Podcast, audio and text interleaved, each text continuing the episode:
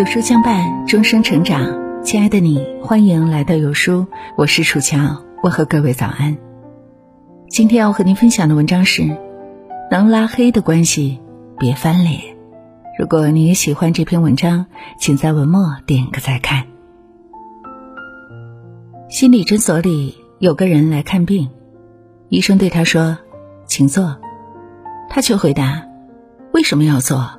我就想站着。”医生想缓和一下气氛，换话题说：“今天天气不错。”他又反驳：“胡说八道，北极正刮着大风呢。”他所患的雄辩症，正是让他无法好好说话的原因。这个世界上存在很多跟他相似的人，他们可能各方面都不如你，恰恰又特别会惹你生气。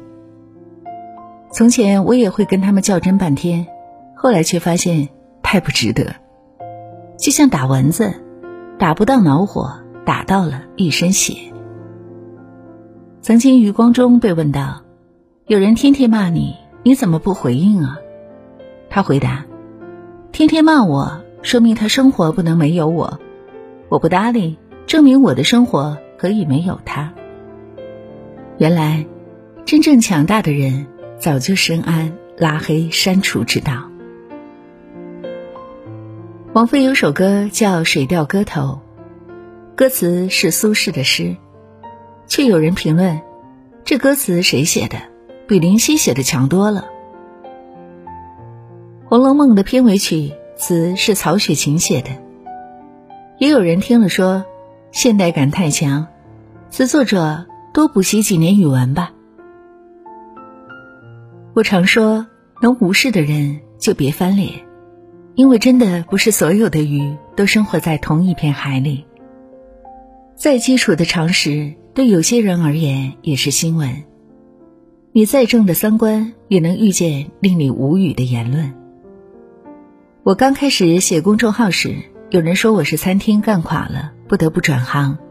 后来我出了书，他又说我是公众号干垮了。我有一百种理由反驳他，但我没有，因为我知道讨厌一个人是很累的。首先，你要把思维降到跟他们同一个水平面，然后还要用他们能听懂的话去反驳自证。能让你动情绪的，起码是势均力敌的敌人。永远不要和不同层次的人论长短，那是一种内耗。小时候，我好胜心强，爱憎分明。情绪也比较外露，我爸就常对我说：“这个世界到底是什么样，跟这个世界没关系，而跟你看待他的角度有关。”我讨厌的人不一定真的讨厌，但我对他的厌恶却可以影响我的判断力和价值观。比如，你好朋友说你衣服皱了，你马上就想我回家把衣服熨平。可如果是你讨厌的人说这句话，你则会很生气。他凭什么对我评头论足的？真正的内心强大是，要么能在你讨厌的人身上进步，要么第一时间发现他的浅薄和无知，然后远离。有个刚参加工作的读者问我，公司里有个很讨厌的同事，总跟我唱反调，我实在不知道怎么处理，要不要辞职？我笑笑反问他：“遇见讨厌的人就换工作，那也太累了吧？为什么要让这些人影响你的职业发展呢？”职场心理学认为，那些我们觉得讨厌的人，往往是和我们的观点相悖的人。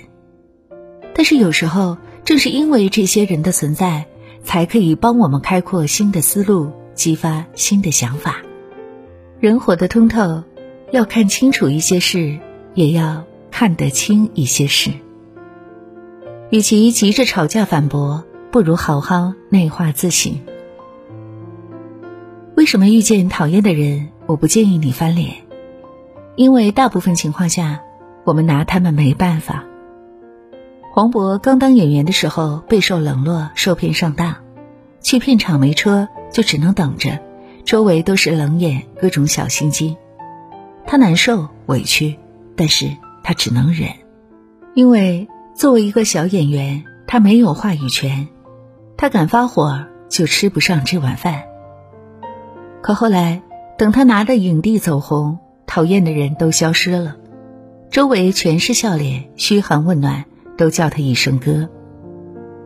细想，是讨厌的人转了性子跟他和解了吗？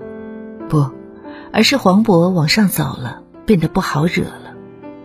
他走出那些人的讨厌射程，就不会轻易受伤害了。